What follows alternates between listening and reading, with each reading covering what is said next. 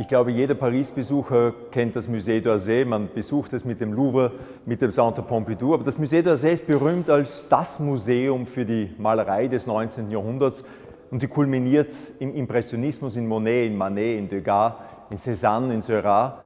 Die wenigsten wussten, dass das Musée d'Orsay eine der kapitalsten und schönsten Zeichnungssammlungen der Welt besitzt, bis letztes Jahr das Musée d'Orsay eine Ausstellung gemacht hat mit den 130 prachtvollsten Blättern aus ihrer 90.000 Werke zählenden Sammlung. Und auf einmal ist ein ganz anderes Bild dieser zweiten Hälfte des 19. Jahrhunderts entstanden, dass auf der einen Seite die berühmten Werke, die Pastelle von Degas, die transparenten, lichtvollen Aquarelle des Cézanne oder die nachtschwarzen Kohlezeichnungen Seurats ebenso beinhaltet wie völlig unbekannte Seiten des 19. Jahrhunderts, das Abseitige, das Nachtseitige, Vielleicht auch dasjenige, das im Unterbewusstsein eher schlummert. Es ist ja nicht Zufall, dass Sigmund Freud für seine verschiedenen Aufsätze immer wieder auf Abbildungen von Künstlern zurückgegriffen hat, die jetzt in dieser Ausstellung sind, die den Traum, den Albtraum, die Furcht und die Angst des Bürgers im 19. Jahrhundert zum Thema gemacht haben.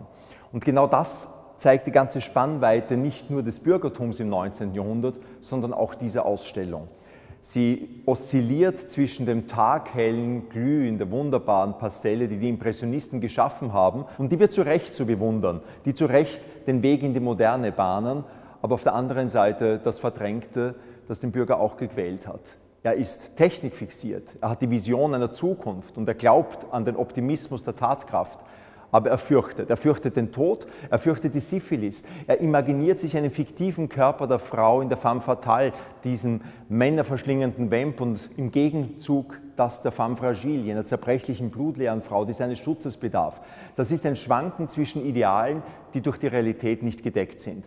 Aber erst in dieser gesamten Spannweite erkennen wir und verstehen wir das 19. Jahrhundert, verstehen wir die Kunst des 19. Jahrhunderts und begreifen die Breite dieser Ausstellung, die nur eine Sammlung wie das Musée d'Orsay zustande bringt. Selbst die Albertina kann mit ihren gewaltigen Beständen die französische Kunst des 19. Jahrhunderts nicht einmal annähernd so abbilden, wie es das Musée d'Orsay mit dieser Auswahl kann.